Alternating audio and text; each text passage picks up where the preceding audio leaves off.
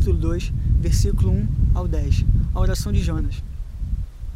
Dentro do peixe, Jonas orou ao Senhor, seu Deus, e disse: Em meio, em meu desespero clamei ao Senhor e ele me respondeu. Do ventre da morte gritei por socorro, e ouvis o meu clamor. Julgaste-me nas profundezas, no coração dos mares. Com retezas formaram um turbilhão ao meu redor. Todas as tuas ondas e vagos passaram sobre mim. Eu disse: Fui expulso da tua presença. Contudo, olharei de novo para o teu santo templo. As águas agitadas me envolveram, o abismo me cercou, as águas marinhas se enrolaram em minha cabeça.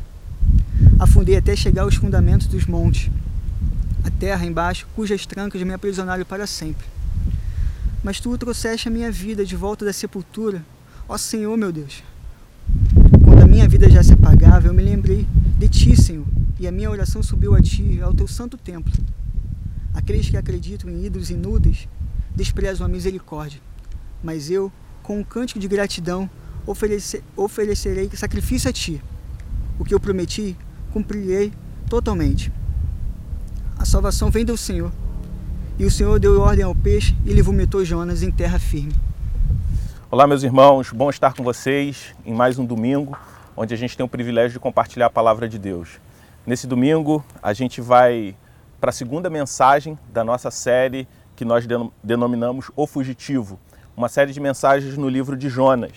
O livro que fala da história de um homem que tentou fugir de Deus, desobedeceu em primeiro momento e tentou agir de acordo com a sua própria vontade. Só que vemos que Deus estava no controle de todas as coisas. A despeito da tentativa de fuga do profeta Jonas, o Senhor estava no controle de tudo. E a forma como Deus exerce a sua soberania, a sua vontade, é diferente da nossa forma. É diferente da forma como nós encaramos as coisas. O Senhor, ele age em todas as circunstâncias. Vemos na história de Jonas é que Deus age de forma surpreendente, com pessoas e locais surpreendentes. Deus tem os métodos dele para cumprir os seus propósitos e convencer homens e mulheres sobre aquilo que ele tem para fazer na humanidade. Na desobediência de Jonas, nós vemos que Deus age para salvar a vida de uma tripulação, como nós vimos na semana passada. Jonas ele desobedece a Deus, ele tinha uma missão para ir até a cidade de Nínive e pega um barco para uma outra cidade na direção exatamente contrária à direção que ele deveria ir, para uma outra cidade chamada Tarsis. Só que mesmo em meio à desobediência de Jonas, Deus soberanamente, ele age naquela circunstância e toda a tripulação daquele navio, que era composta por pessoas, por marinheiros pagãos, eles também se encontram com Deus, se convertem e Deus ele age em missão mesmo naquela circunstância. A missão de Deus não era somente a salvação da cidade de Nínive, mas na vida mas a missão de Deus estava é, contemplava também a vida de todas as pessoas envolvidas em toda aquela situação. Quando Deus te chama para uma missão, pode ter certeza, o alvo dele não é somente o seu alvo. Deus, naquela circunstância, salvou aquela tripulação e fez uma obra no coração de Jonas. O capítulo 1, que nós meditamos na semana passada, termina dizendo que Jonas foi engolido por um grande peixe e ficou lá por três dias e por três noites. No Evangelho de Mateus, no capítulo 12, no versículo 40, vemos Jesus também falando sobre isso. Pois assim como Jonas estava é, três dias e três noites no ventre do grande peixe, assim o filho do homem ficará três dias e três noites no coração da terra. Então nós vemos que é, toda a história de Jonas aponta para a história do Evangelho nós vemos que Jonas, é, a desobediência de Jonas, que nos remete à nossa desobediência contra Deus, provocou uma tempestade que aponta para a ira de Deus que está sobre nós por causa da nossa desobediência. E naquele momento, a forma para aplacar a ira de Deus não foi através da força do braço dos marinheiros que tentaram remar contra a tempestade, e na medida que eles remavam, a tempestade aumentava. Isso aponta para a nossa tentativa de tentar nos salvar através das nossas próprias obras.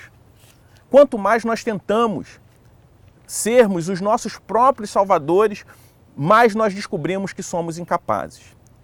E a alternativa foi jogar Jonas ao mar. Jonas ali foi sacrificado para que a ira de Deus fosse aplacada sobre a vida de toda a tripulação daquele navio. Assim como Cristo foi sacrificado para que a ira de Deus fosse aplacada sobre a vida de todos aqueles que se, conhe se, se encontram com o Senhor, todos aqueles que se convertem ao Senhor.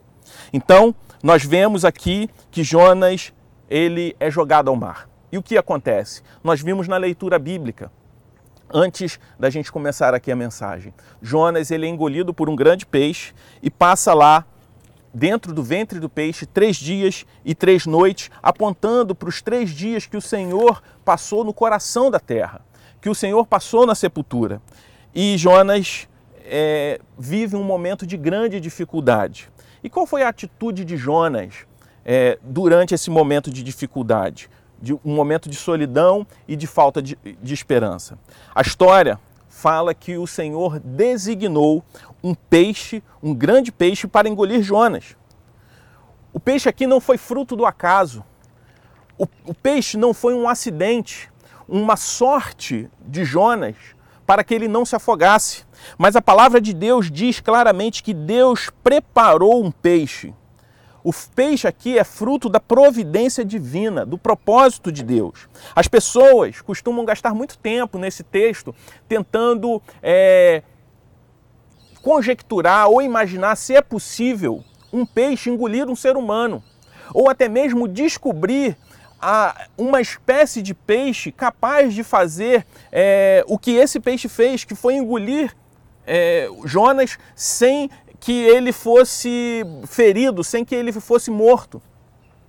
Só que nós vemos aqui que, mesmo que não exista uma espécie de peixe, ou nunca tivesse existido uma espécie de peixe capaz de engolir um ser humano, nós sabemos que foi Deus que preparou. Deus prepararia, criaria uma espécie de peixe, isso pouco importa. Deus criaria uma espécie de peixe específica para engolir Jonas.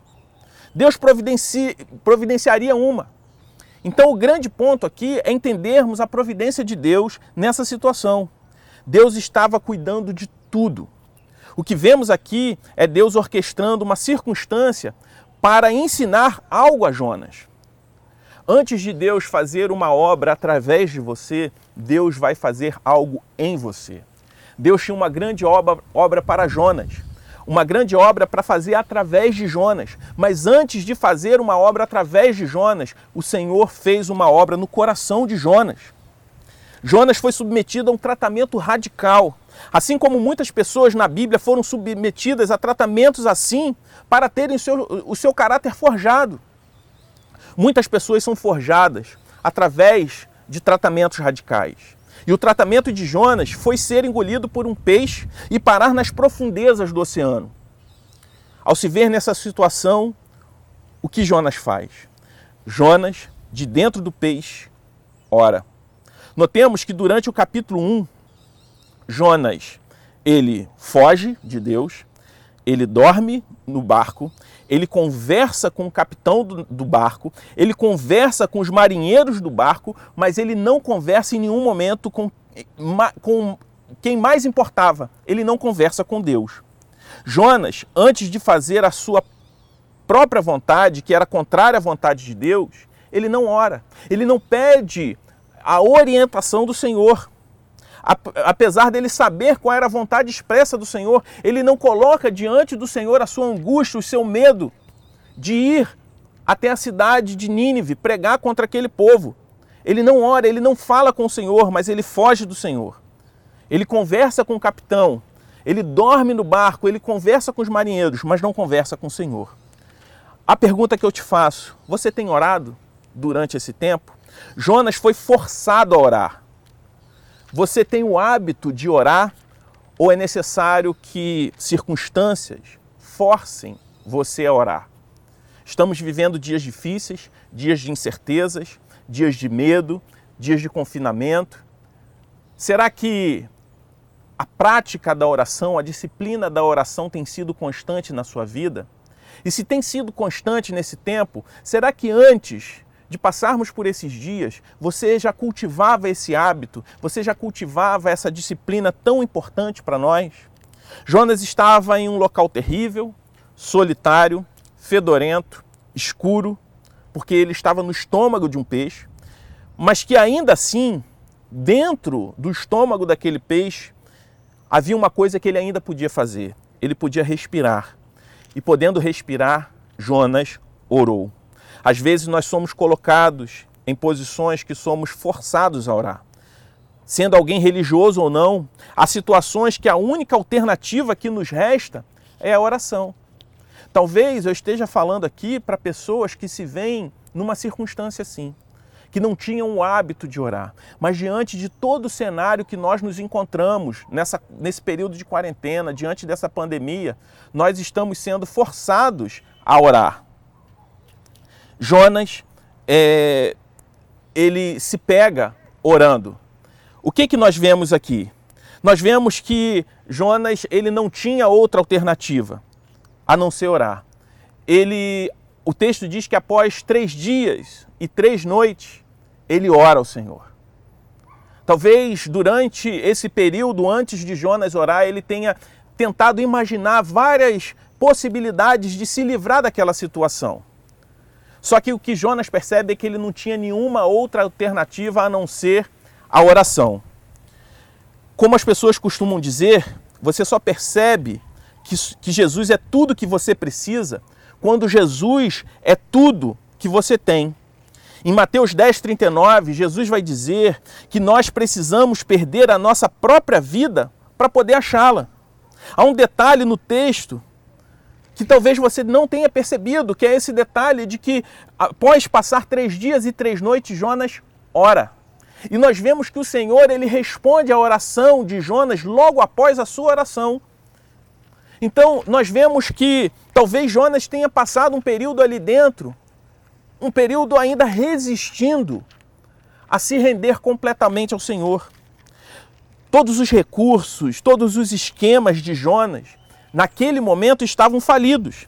E precisou acontecer isso para ele aprender a depender completamente do Senhor. Mas não é o fato de estar no fundo do poço que muda o coração de Jonas. Mas o que muda o coração de Jonas não é a circunstância, mas a oração.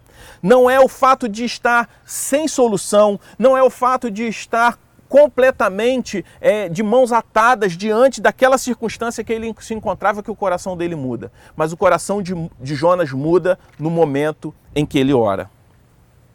Todos os recursos dele estavam falidos. Todas as suas alternativas não existiam mais. E ele recorre à oração.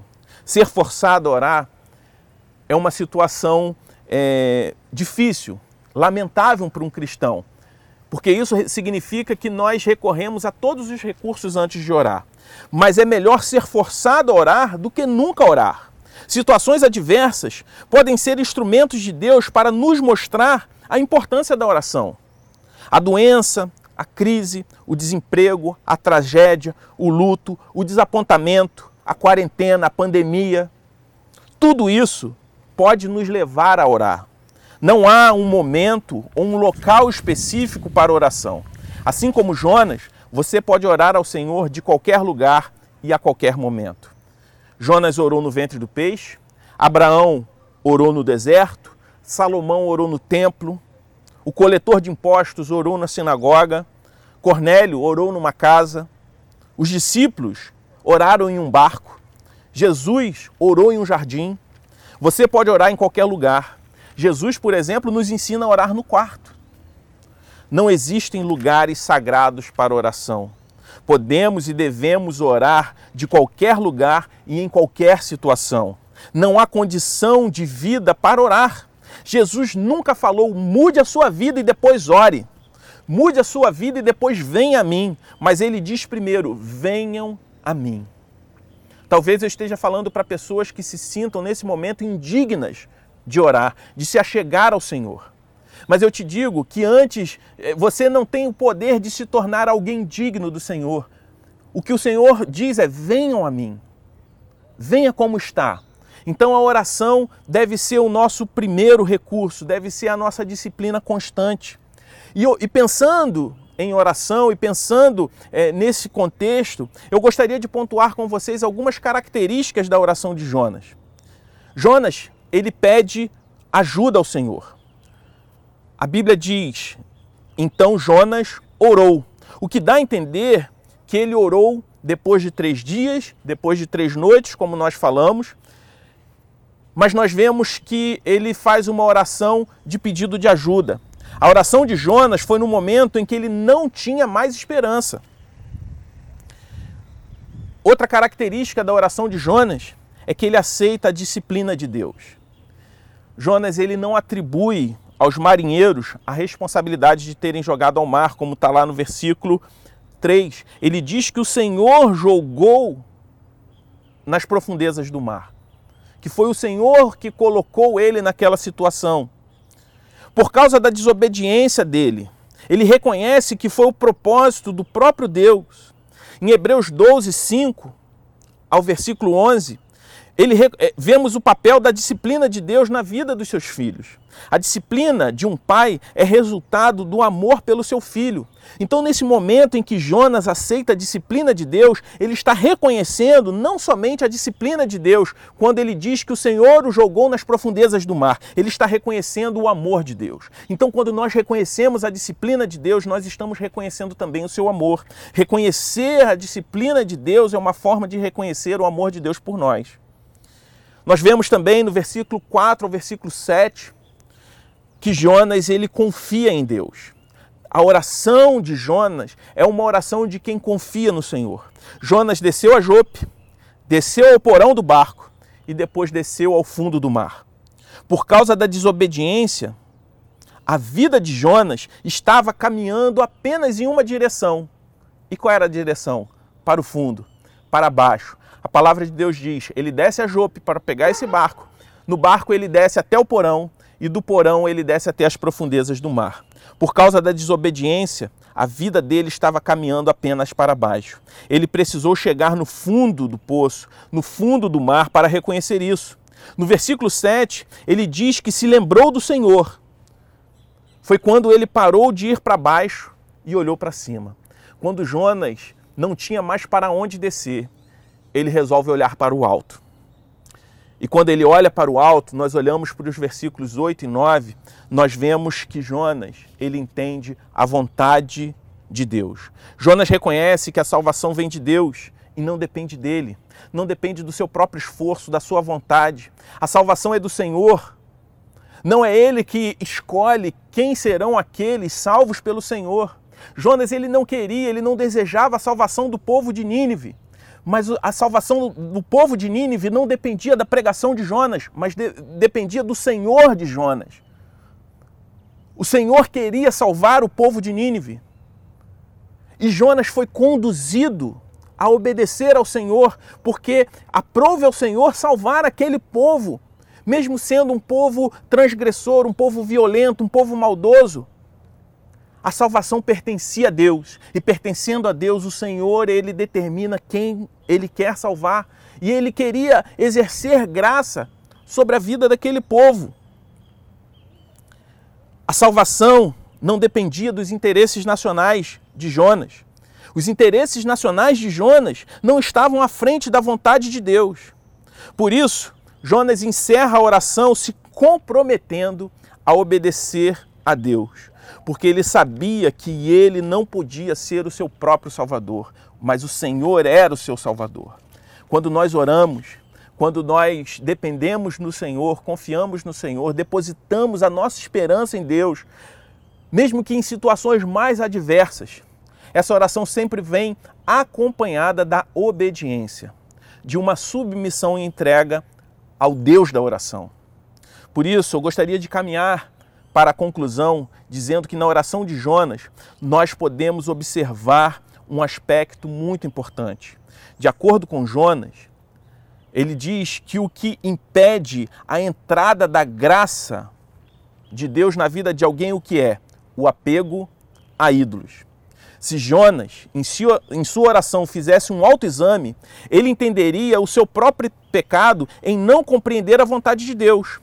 Assim como a idolatria dos ninivitas impediam que eles se encontrassem com a graça de Deus, assim como a idolatria é, dos tripulantes daquele barco até o momento de sua conversão impediam que eles se encontrassem com a graça de Deus, a idolatria do coração de Jonas também o levou à desobediência.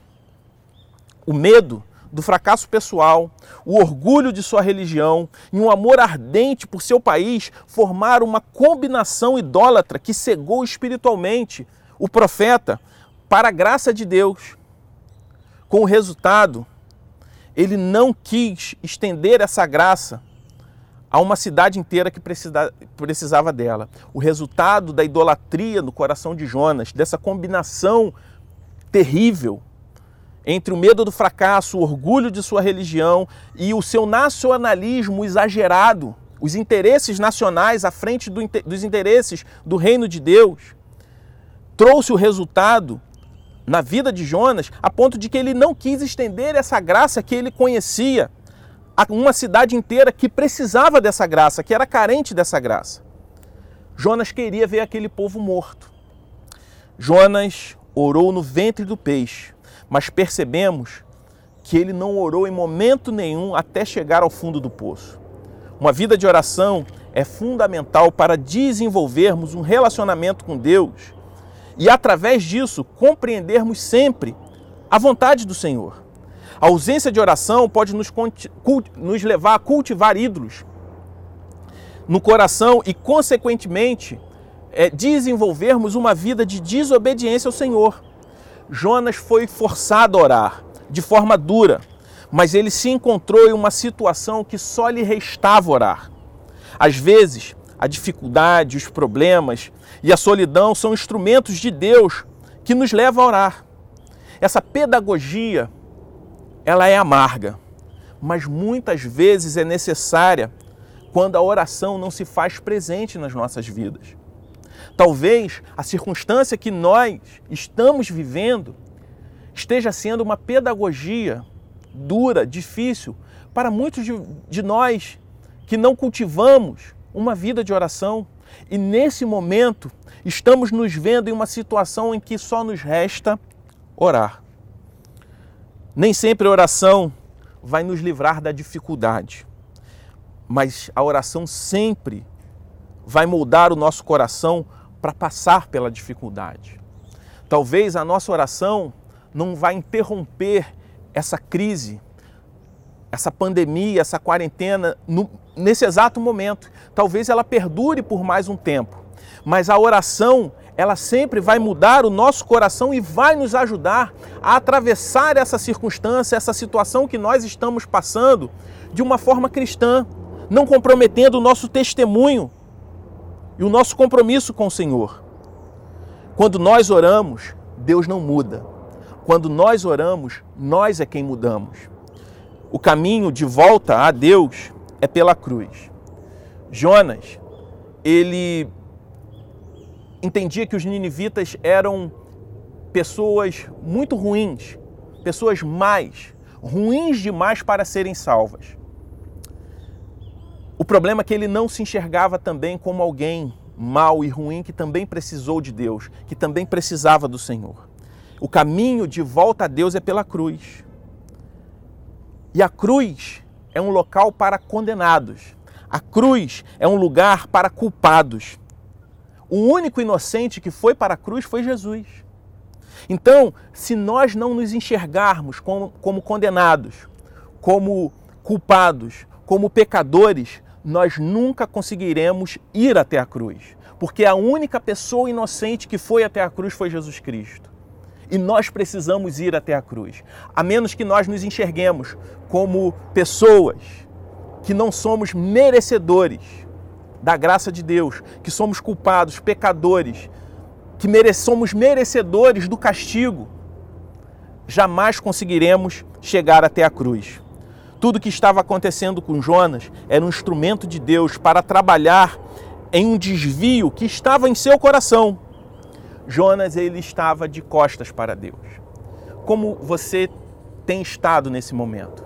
Como você esteve até aqui? Talvez você esteja passando por muitas dificuldades que estejam te obrigando a orar. Mas talvez até você chegar a esse momento você também estava como Jonas de costas para Deus, cultivando ídolos em seu coração que levavam você a desobedecer ao Senhor. Mas assim como o Senhor exerceu graça sobre a vida de Jonas, assim como Deus trabalhou no coração de Jonas, ele vai trabalhar no seu coração também.